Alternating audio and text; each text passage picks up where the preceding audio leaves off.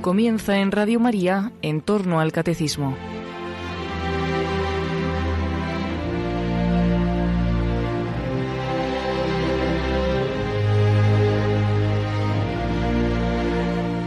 Para seguir profundizando en el tema que nos está explicando el padre Luis Fernando de Prada en el Catecismo de la Iglesia Católica acerca de cómo nos salvó Jesucristo del pecado, les vamos a ofrecer otra de las charlas del padre Luis María Mendizábal sobre la redención. El sábado pasado escuchábamos la primera de ellas, hoy vamos a escuchar la segunda. Es una charla que dirigió este sacerdote hace varios años.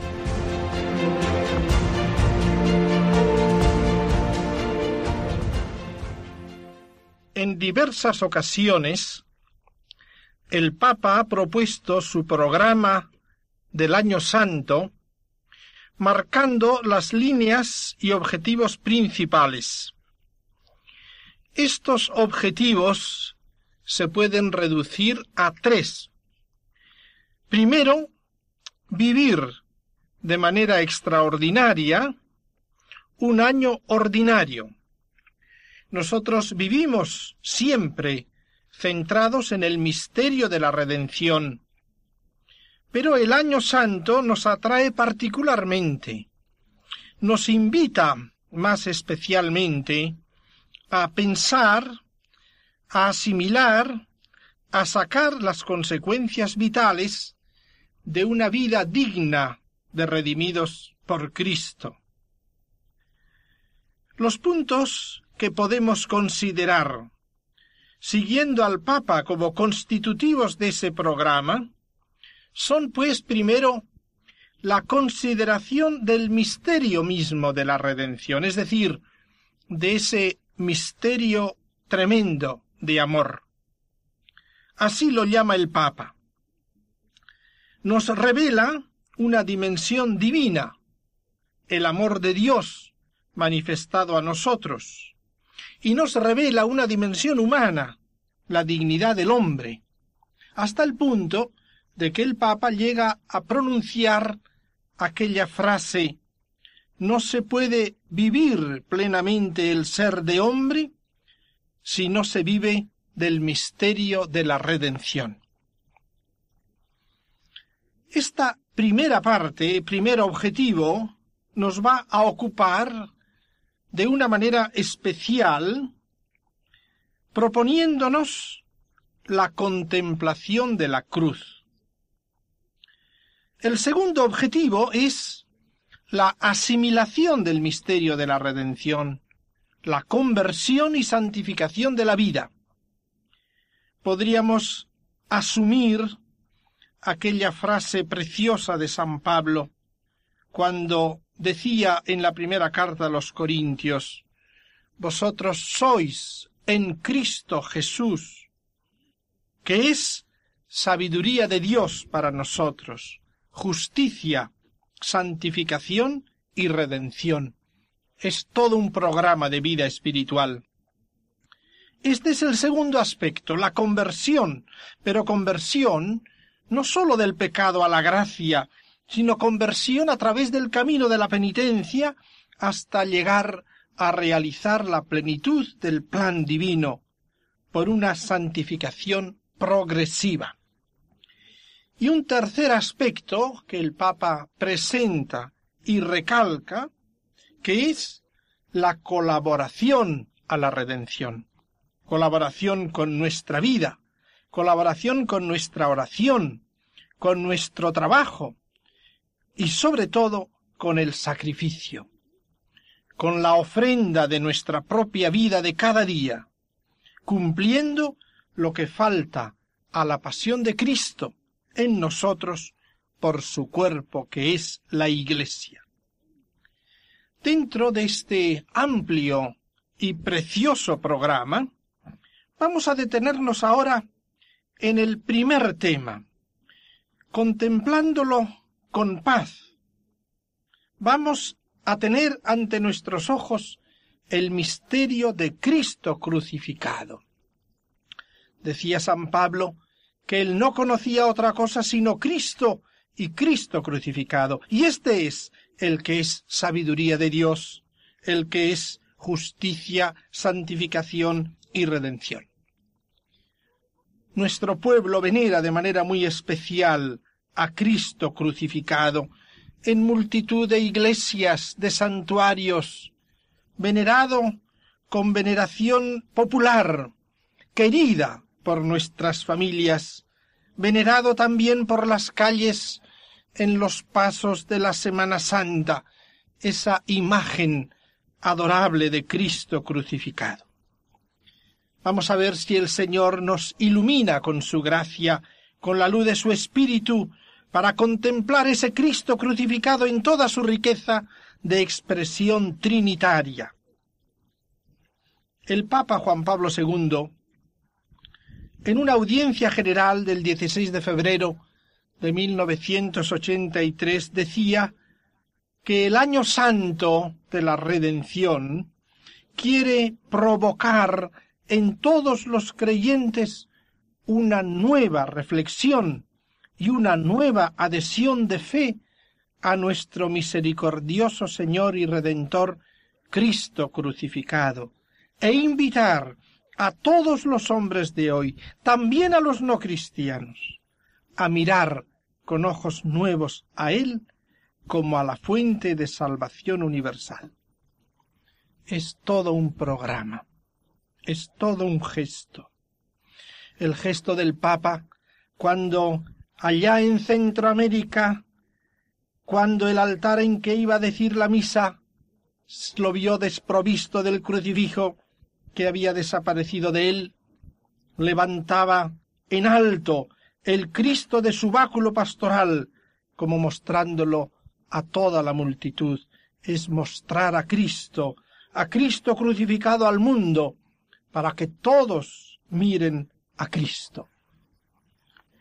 En el capítulo doce del Evangelio de San Juan se nos refiere cómo un grupo de griegos paganos se acercan a Jesús que estaba rodeado de sus apóstoles y tropezando con uno de ellos que era Felipe, le dijeron queremos ver a Jesús. Felipe, titubeando, se lo cuenta a Andrés, y los dos llevan al grupo a la presencia de Jesús. Y Jesús, ante esa exigencia, ante esa petición, queremos ver a Jesús, pronuncia unas palabras que a primera vista no tienen nada que ver con la pretensión del grupo de gentiles, pero que en realidad era la respuesta a lo que ellos deseaban. Les contesta, si el grano de trigo no cae bajo tierra y muere, no produce fruto. Si muere, produce mucho fruto. Uno se puede preguntar inmediatamente ¿y qué tiene que ver esta palabra de Jesús con la petición que le habían hecho aquel grupo de gentiles? Queremos ver a Jesús. Y sin embargo es la respuesta adecuada al deseo de esos gentiles. Vamos a analizar un poco el sentido de ese pasaje.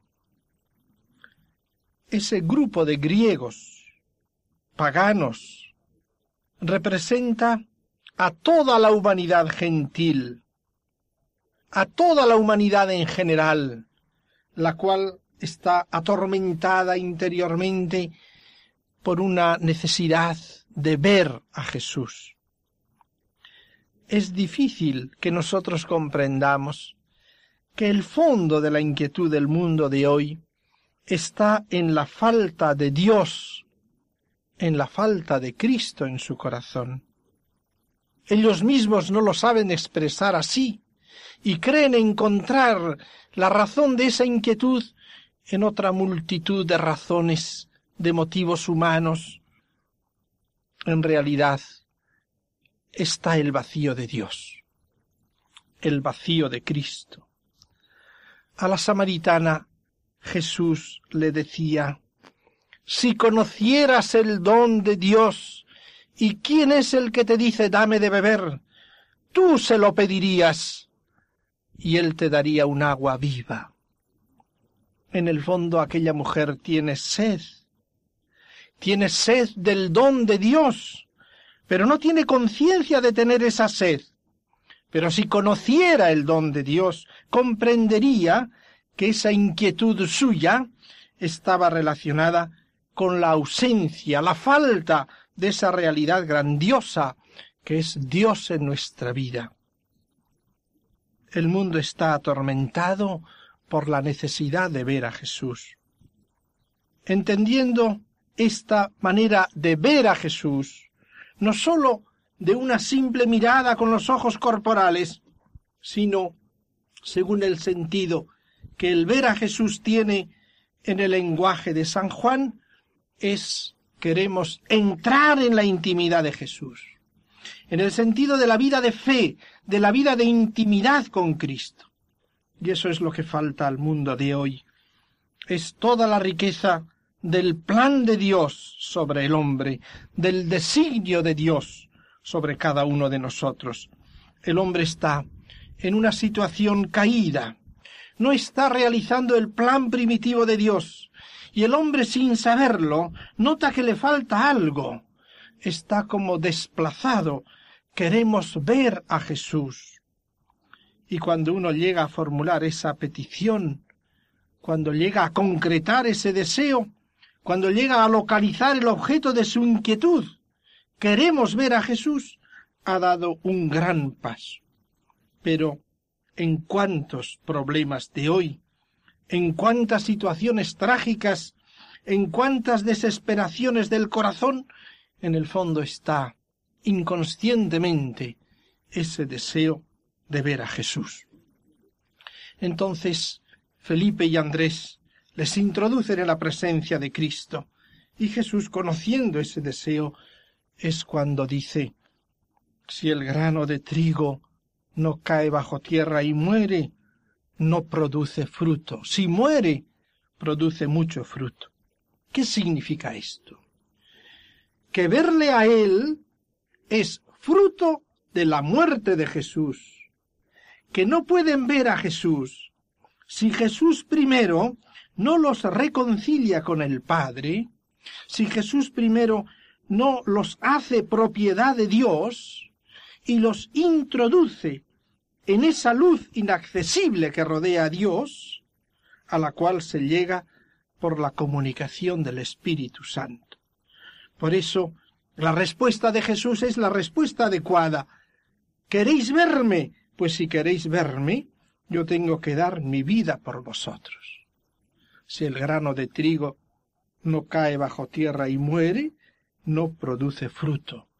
Si muere, produce mucho fruto ese grano de trigo está expresando una realidad de la vida cotidiana humana. Ese grano de trigo tiene que ser enterrado bajo tierra, tiene que ser sembrado para que germine y produzca primero la hierbecilla, luego se haga un tallo, luego espiga y luego el grano en la espiga. Ese grano de trigo no muere estrictamente hablando bajo la tierra. Lo que muere es la corteza exterior, la apariencia exterior, pero el grano mismo no muere, la vida del grano no muere, precisamente la fuerza interior de la vida del grano de trigo es la que rompe la corteza exterior y la que sale fuera en una exuberancia de vida. Jesús viene pues a decir ese grano de trigo soy yo, incluso con las resonancias del sermón del pan de vida, yo soy el grano de trigo, yo soy el pan de vida, yo soy el trigo de la vida. Si el grano de trigo no cae en tierra y muere, a través de la pasión, a través de la inmolación de la cruz, a través de la obra redentora, queda solo. Pero si muere, si pasa por ese camino doloroso de dar su vida para que los hombres crean en él, entonces da fruto. Entonces los hombres tienen fe en Cristo, creen el amor de Dios que les ha reconciliado y ven a Jesús y contemplándole creen en el amor del Padre que se ha revelado en Cristo y creyendo reciben vida de Él por la comunicación del Espíritu Santo.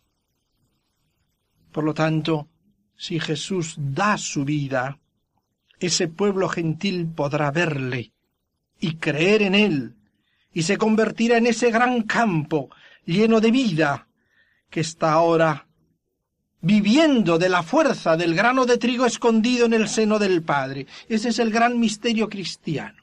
Toda la Iglesia está viviendo de la savia que le viene del corazón abierto de Cristo, que está a la derecha del Padre, que como dice San Pablo, está escondido en el Padre. Así se comprende que ese es el gran misterio cristiano y que la cruz es el centro nuclear de toda la vida cristiana. Cristo crucificado es para nosotros santificación y redención, es para nosotros sabiduría y justicia. Y cuando habla San Pablo de ese Cristo crucificado, la palabra que usa es estauromenos, en el perfecto, que fue crucificado y continúa crucificado. Cristo que continúa crucificado. Significa que Cristo se hace presente en la vida de cada uno de nosotros y llega hasta el corazón de cada uno de nosotros crucificado. Llega hasta cada uno de nosotros solicitando una respuesta personal y cada uno de nosotros tiene que mirarlo con fe, tiene que asimilar el misterio inefable de ese amor que se nos revela en la obra redentora de Cristo. En el capítulo 19 del Evangelio de San Juan se nos refiere cómo al morir Jesús en la cruz, sus enemigos, sacerdotes, fariseos, escribas, que habían luchado para que muriera Jesús, no quedan contentos, llevados por ese aborrecimiento hacia Cristo, tienen interés en que desaparezca de la vista de los hombres la figura misma de Cristo crucificado. Es la táctica humana, es la pasión humana, que ellos disimulan con una capa de fervor religioso. Y acuden a Pilatos con toda prisa para pedirle, así de forma general, que conviene que aquellos crucificados no estén allí a la vista del pueblo en el gran día de la fiesta de la Pascua. Y piden que a aquellos crucificados se les rompan las piernas para que se desangren y mueran, se les baje de las cruces y se les haga desaparecer, porque el que estuvieran en la cruz ese día grande de Pascua sería profanar la fiesta solemne de los judíos. Quizás les movía un celo hipócrita por la observancia de la ley, pero quizás también inconscientemente, internamente, estaba allí dentro el deseo de eliminar la imagen del crucificado, de hacerla desaparecer, como que aquella imagen puesta ante sus ojos les remordía el corazón y les molestaba que estuviera expuesta. Sin embargo, los planes de Dios eran otros.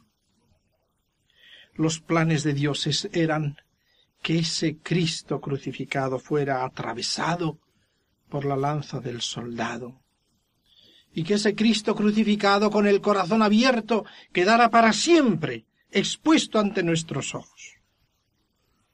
Cuando aquellos soldados vinieron, siguiendo las órdenes de Pilatos, que los había puesto a disposición de los judíos, para romper las piernas a los condenados, dice San Juan, y aquí utiliza el evangelista como tres estadios de la palabra clave ver, que vamos a seguir ahora, cuando llegaron, vieron que estaba muerto.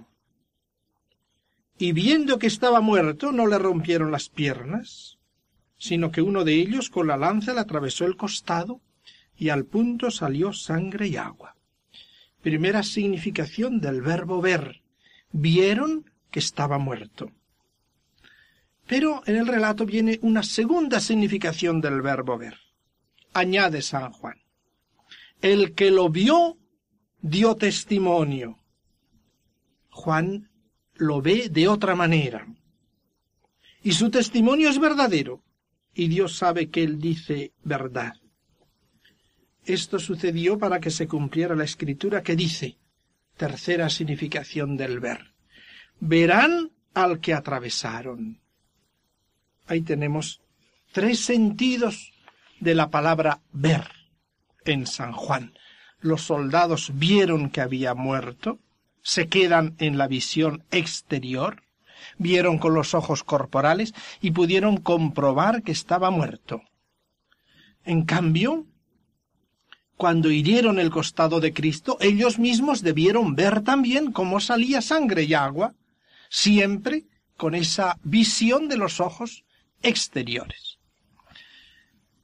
La contemplación de Juan, por su parte, ve esos rasgos exteriores, pero no se queda en ellos, sino que está viendo el misterio de amor que ahí se expresa. Y por eso dice, el que lo vio da testimonio. Ese el que lo vio se refiere a una visión con fe, penetrante del misterio, para dar testimonio, para anunciarlo, para evangelizar al mundo, para poner luego ese Cristo con su corazón abierto que emana sangre y agua ante la mirada de todo el mundo, y dando testimonio, es lo que tiene que hacer todo apóstol, es lo que tiene que hacer la Iglesia, ver a Cristo crucificado y dar testimonio. Y termina diciendo, tercer sentido del ver, sucedió esto para que se cumpliera lo que estaba profetizado. Verán al que atravesaron. Es la mirada de cada uno de nosotros, que a la presentación del testimonio del Evangelio y de la Iglesia tiene que ponerse ante Cristo crucificado y mirar y ver al que cada uno de nosotros ha atravesado. Mirar el misterio del amor de Dios y el misterio del pecado del hombre y colocarse ante el misterio de la misericordia divina. Y entonces, movido interiormente por el Espíritu del Señor, creyendo, recibe de esa fuente de salvación eterna el torrente de la donación del Espíritu Santo. Es lo que el Papa pretende en el año santo, dar testimonio. Que la Iglesia dé testimonio y que los fieles vean al que atravesaron, y no sólo los fieles, hasta los no cristianos, y que el amor misericordioso de Dios les conmueva, les gane, les transforme, para que vivan una vida digna de hijos de Dios y para que transformen a través de su propio corazón la vida de la humanidad entera. Este es el año santo. Lo necesitamos tanto. Comprendamos que no hay en el mundo otra salvación sino Cristo. Es de lo que el Papa está profundamente persuadido y de lo que él se hace testigo. Es lo que el Papa pronuncia, es lo que el Papa repite continuadamente en sus visitas apostólicas. Vamos a fijarnos, pues, en este misterio. Podemos entrar muy dentro de ese misterio, sirviéndonos como guía de las dos grandes encíclicas de Juan Pablo II la encíclica sobre el Redentor del hombre y la encíclica de la misericordia. En esta última encíclica de la misericordia de Dios, el Papa comienza con aquella palabra de Jesús en la última cena. El que me ve, ve al Padre. Y el Papa hace una observación profunda a saber que esa palabra la pronuncia Jesús precisamente en la proximidad de la pasión. Allí en la última cena ante la petición de Felipe, muéstranos al Padre y nos basta, él responde, Felipe, ¿cuánto tiempo hace que estoy con vosotros? Y no me has conocido todavía. Felipe, el que me ve a mí, ve al Padre. Ahí entramos en el misterio de Jesús. El que me ve a mí, ve al Padre. Es claro que la obra de la redención no se reduce sólo a la hora de la muerte de Jesús en el Calvario. La teología actual ha avanzado en este sentido de una manera luminosa. El Papa lo ha recogido en la proclamación misma del año santo. Toda la vida de Jesús es redentora. Toda la vida de Jesús. No ha habido un momento de la vida de Jesús, desde su primer instante, en que no haya sido redentor y no haya estado actuando la redención por su oblación al entrar en este mundo, hasta el momento de su muerte y resurrección. Pero esa obra se culmina de una manera especialísima en la cruz. El Papa, en uno de sus discursos en la audiencia general, en el mes de febrero de 1983, decía que el misterio de la redención comienza con la encarnación, culmina en la pasión y muerte de Jesús y se desarrolla a lo largo de la historia, especialmente a través del instrumento de la Iglesia, desde la ascensión hasta la parusía. Esta es la gran visión de la redención. En todo momento de su vida, Jesús nos está manifestando al Padre. Pero esto no sólo de una manera exterior, hablándonos del Padre, ni tampoco porque lo que captan los ojos sensiblemente sea el Padre, sino porque cuando nosotros entramos con la iluminación de la fe en Cristo, en Él se nos revela el Padre, en Él, no sólo por su delicadeza, no sólo por su belleza, no sólo por sus acciones, sino, sobre todo, en la cruz. Y esta es la gran visión que hemos de pedir al Señor, que Él nos grabe en el corazón. Cristo crucificado es la gran revelación del Padre. En ningún otro momento Jesús nos revela al Padre de manera tan plena como cuando muere en la cruz por nosotros. Entramos en unos misterios sobrecogedores. Para penetrarlos tenemos que pedir mucha luz al Señor y dejarnos arrastrar por esa corriente misteriosa del amor de Dios que nos envuelve en el Calvario. Cristo crucificado redentor. Cristo crucificado nos ama a nosotros. Es el primer aspecto de la cruz nos redime tomando sobre sí nuestros pecados. Pero hay que ir más adentro. Nos manifiesta el amor del Padre. Y esto es ciertísimo. El Papa lo expresaba en el número nueve de su encíclica sobre la redención, cuando dice En el Calvario se nos revela la paternidad de Dios que en Cristo y a través de Él se acerca a cada uno de nosotros y nos da el tres veces santo Espíritu de verdad.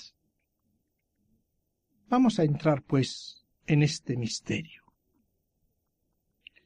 Nosotros vemos frecuentemente esas preciosas imágenes de Cristo crucificado, esas tallas maravillosas que abundan en nuestra patria.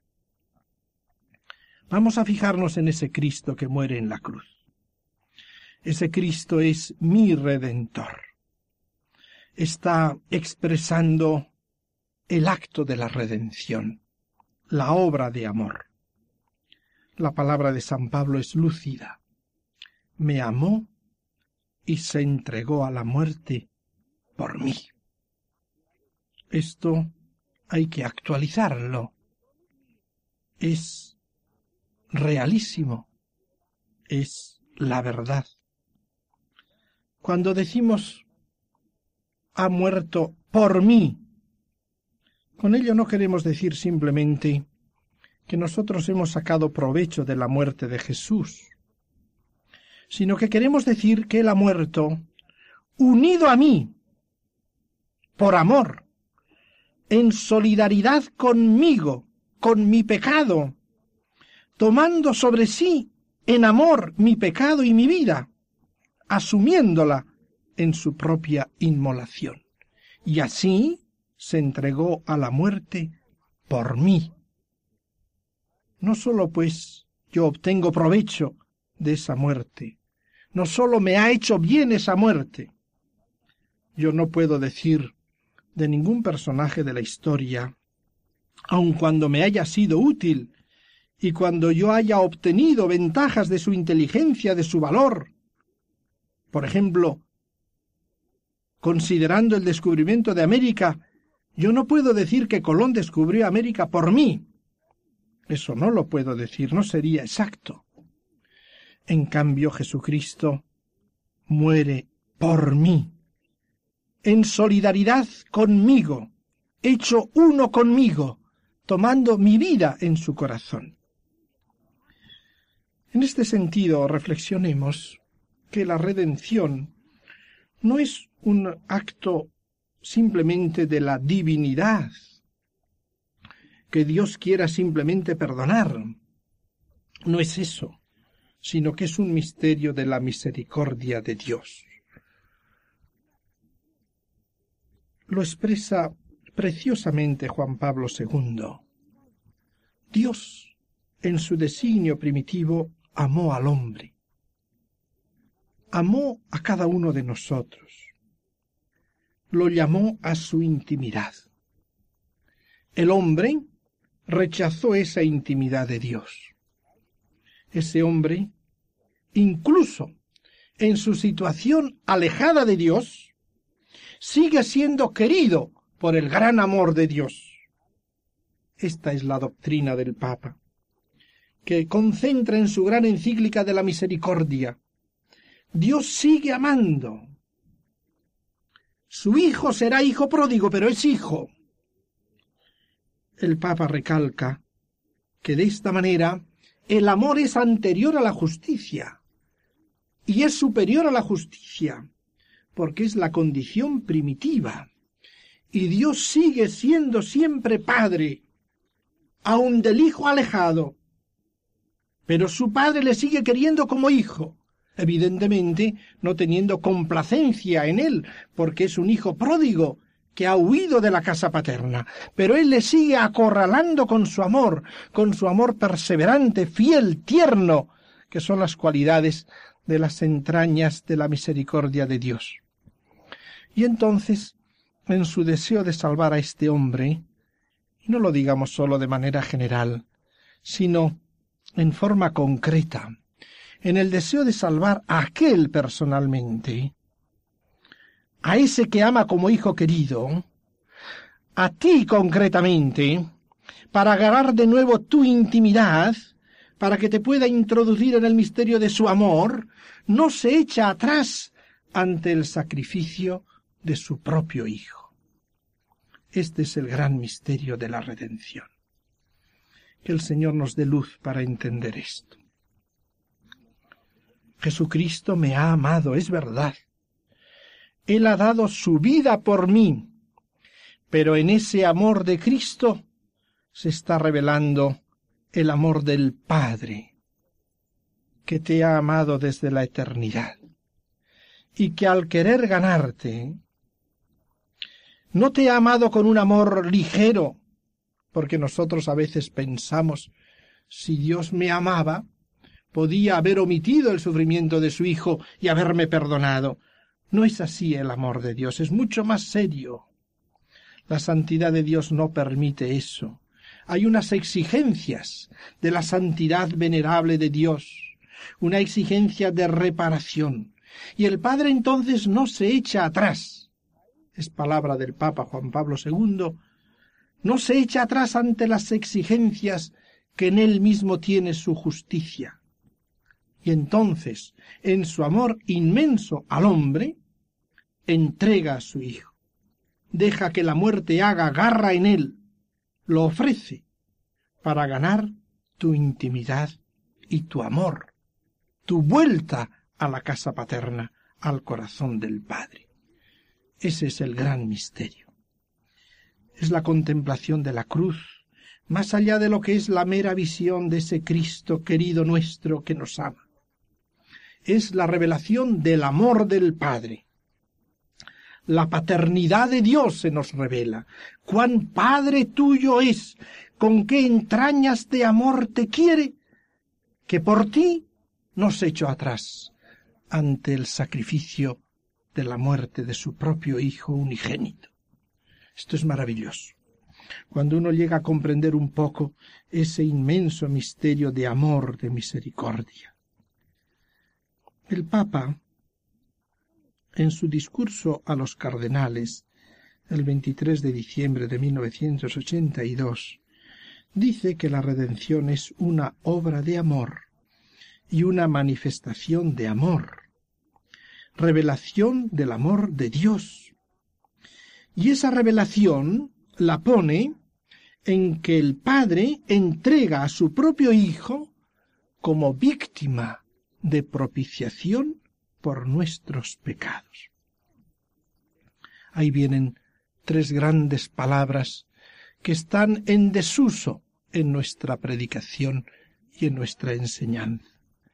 Víctima, propiciación, nuestros pecados. Esto tenemos que rumiarlo mucho. Santa Teresita del Niño Jesús quiso ofrecerse y al final ya de su vida se ofreció en inmolación como víctima de la misericordia, del amor misericordioso.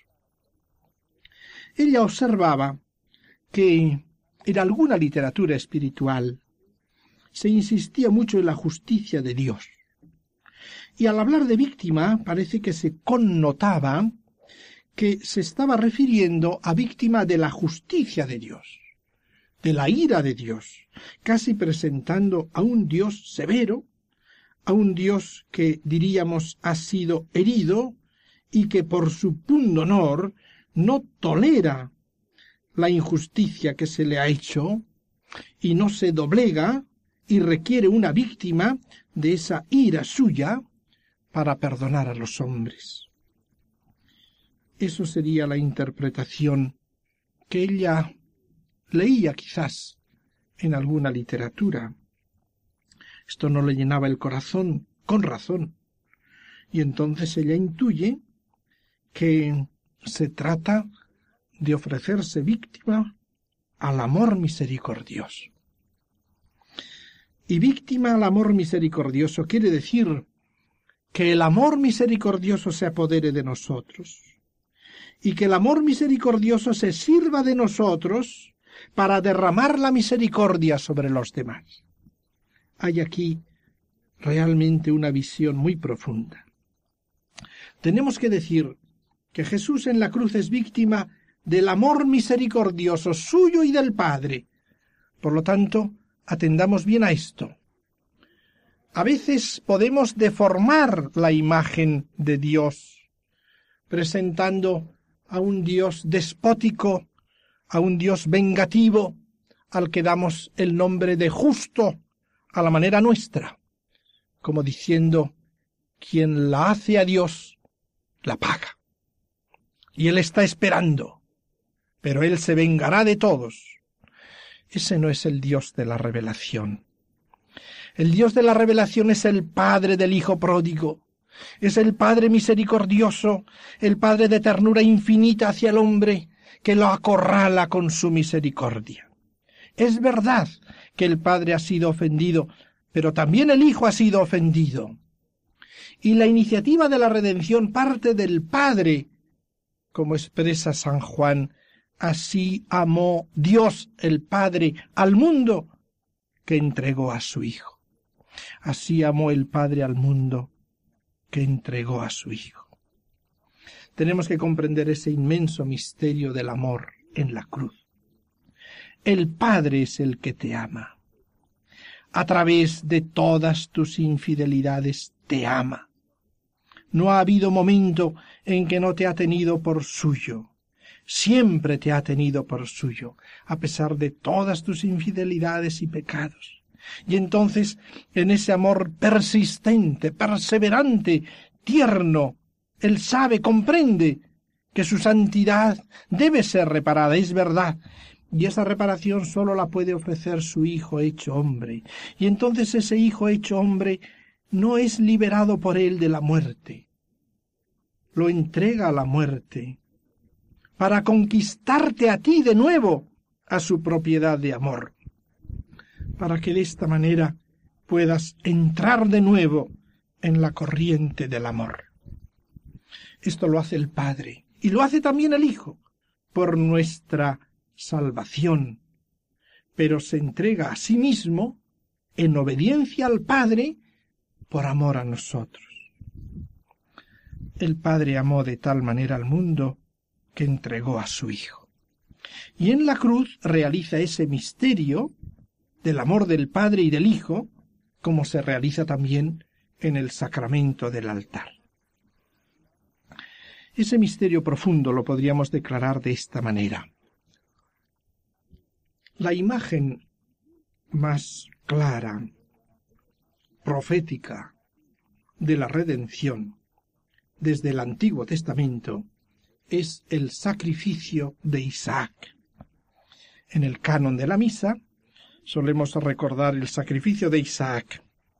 Pues bien, ese sacrificio, más que de Isaac, es sacrificio de Abraham, Abraham es el que hace el sacrificio de la inmolación de su hijo.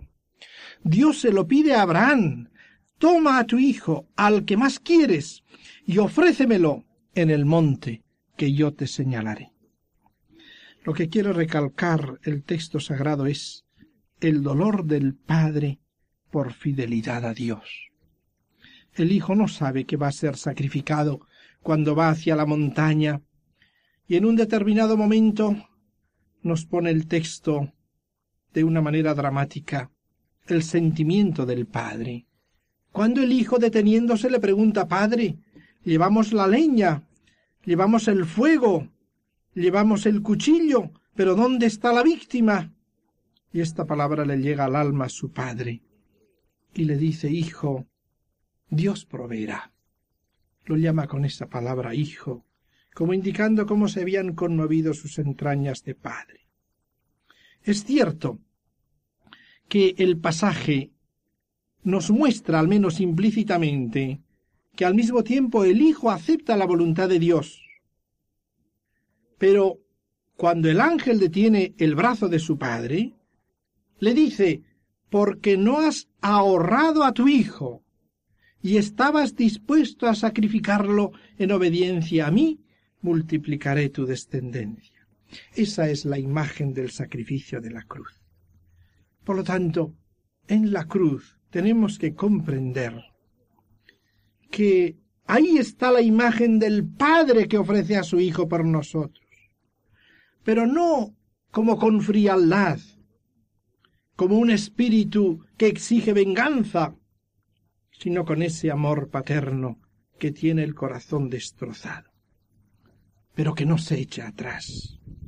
Así amó Dios al mundo que entregó a su Hijo. Y el Hijo mismo se entrega por ti, por nosotros, por el mundo, por la salvación de la humanidad. Y esto es lo que nos revela la dignidad extrema de lo que es el hombre como hijo querido por Dios. Contemplar esto en este año de la redención. Tenemos que aprender a contemplar el Calvario, yendo por los pasos del Calvario, comprendiendo que la redención de Jesús no consiste sólo en los sufrimientos y en la muerte, sino en el corazón redentor con que los padece. Esto es importante. Lo que nos redime no es la mera materialidad del sufrimiento, sino la oblación redentora con que los asume y los ofrece al Padre, los ofrece en el amor a los hombres, asumiendo el pecado y la condición pecadora de la humanidad en su corazón redentor. Ese corazón redentor se nos revela en la agonía de Getsemaní. Es una práctica de la piedad cristiana, la práctica de la hora santa. Y en esa hora santa de Getsemaní, lo que se nos revela es el corazón redentor de Cristo. Y ahí notamos el temor, la angustia, el dolor, su corazón destrozado en la realización de su propia entrega por los hombres, tomando sobre sí el pecado de la humanidad. Creo que nos puede iluminar que al meditar, contemplar la agonía de Getsemaní, de ninguna manera hemos de pensar que el Padre sea testigo frío de la agonía del Hijo, como si exigiera una venganza, como si estuviera regodeándose en la sangre del Hijo y en la agonía y temor del Hijo, y no se doblegase. No es esa la postura verdadera. Tenemos que pensar que a la agonía de Jesús en el huerto corresponde, bien entendido, una cierta agonía del Padre, lo que podríamos llamar la agonía misteriosa del Padre. El Padre ama al Hijo. El dolor del Hijo le llega al alma, pero sabe que ese es el precio y alienta a su Hijo en una cercanía de amor como diciéndole Sigue adelante, Hijo, no te vuelvas atrás, ofrécelo, acéptalo así por los hombres, por la humanidad. El ángel le confortó. Y el Padre le está cercano con un corazón que late al unísono con el corazón del Hijo. Pero añadamos también, como un detalle conmovedor, no es sólo la agonía de Cristo y la agonía del Padre, es también la agonía de la Madre, también de la Virgen. Ella podemos decir, parafraseando el texto de San Juan, ella amó de tal manera al mundo que entregó a su Hijo con dolor, pero lo entregó por nosotros. Y no se echa atrás tampoco ella ante el sacrificio de su Hijo. Estará al pie de la cruz firme, con inmenso dolor. Ahí tenemos esa visión del Calvario, con ese fondo que va más allá de la imagen de Cristo crucificado. ¿Cómo podríamos expresar esa visión del crucifijo y del corazón de Cristo? Esa visión trinitaria que hace ver cómo de ese Cristo crucificado, abierto por nosotros, se nos comunica el tres veces Santo Espíritu de verdad. ¿Cómo podríamos presentar esa realidad trinitaria teológica de la cruz? Conocemos el cuadro famoso del Greco, del Cristo acogido por el Padre, y que presenta al Espíritu Santo entre el Padre y el Hijo crucificado, bajado de la cruz. En realidad es una visión trinitaria, pero no es quizás todavía la visión trinitaria dinámica de la cruz, sino una expresión de la Trinidad en que el Hijo es Cristo crucificado y el Espíritu Santo está entre el Padre y el Hijo. Quisiera expresar y ver con ojos de fe esa visión y expresarla artísticamente si fuera posible.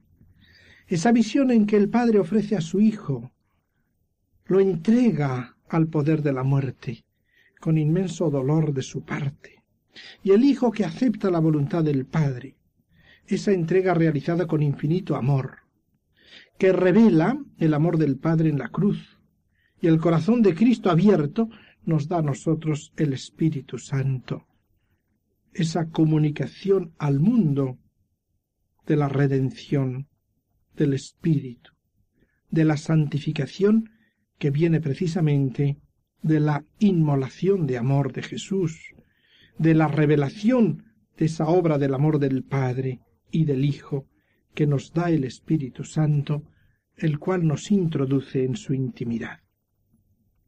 Obra de amor y manifestación de amor, cumbre de la misericordia.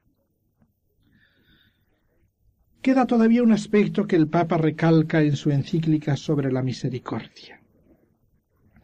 El Papa hace ver cómo lo que acabamos de indicar es la cumbre de la misericordia de Dios. A lo largo del Antiguo Testamento había hablado de su misericordia. Había hecho experimentar su misericordia en tantas ocasiones. Pero cuando el Verbo se hizo carne, en cierta manera, la misericordia se personificó en Cristo.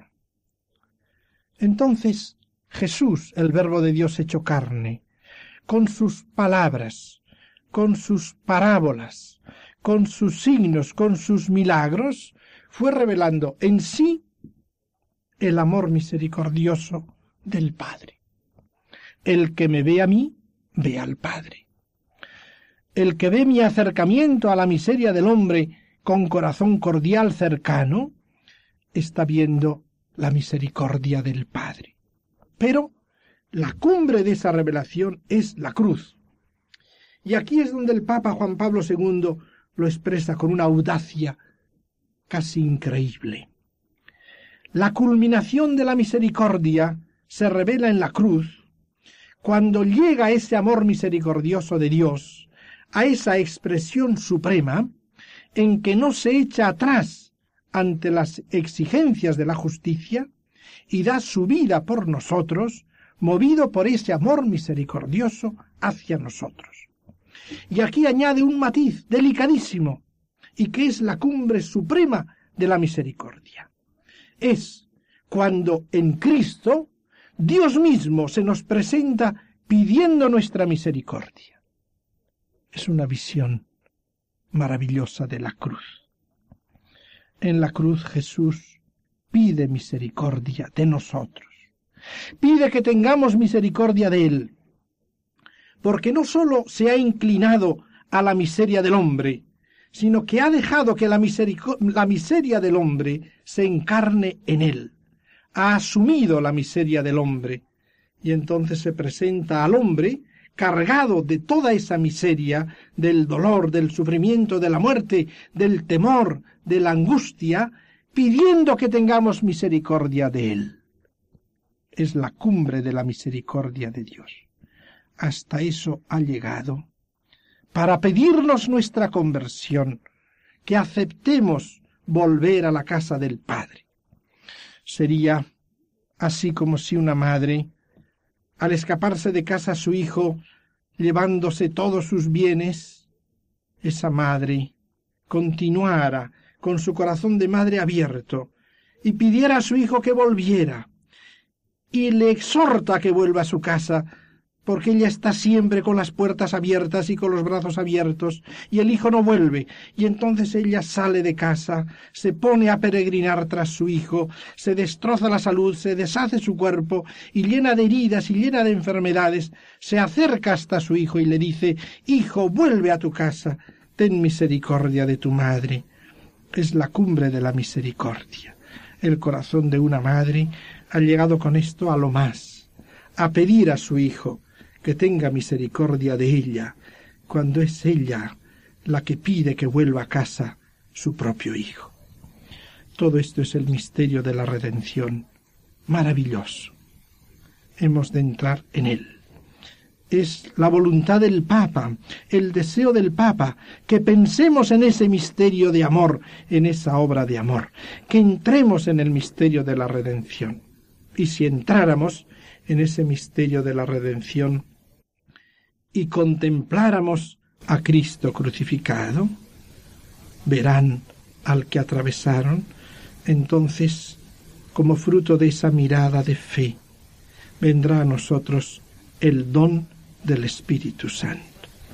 No olvidemos nunca en esta reflexión de acudir a la gracia y a la intercesión de la Virgen, la Madre de las Misericordias, la Virgen de los Dolores, para que ella nos introduzca en la profundidad de ese misterio, para que entendamos, en cuanto sea posible, la largura, la anchura, la altura y la profundidad de ese tremendo misterio de amor de Dios revelado en Cristo que supera todo conocimiento humano. Finaliza en Radio María el programa en torno al catecismo. Hacemos una profundización al tema que el padre Luis Fernando de Prada está tratando en su programa sobre el catecismo de la Iglesia Católica. Actualmente nos está hablando acerca de cómo nos salvó Jesucristo del pecado. Por ello les estamos ofreciendo una serie de charlas del padre Luis María Mendizábal sobre la redención.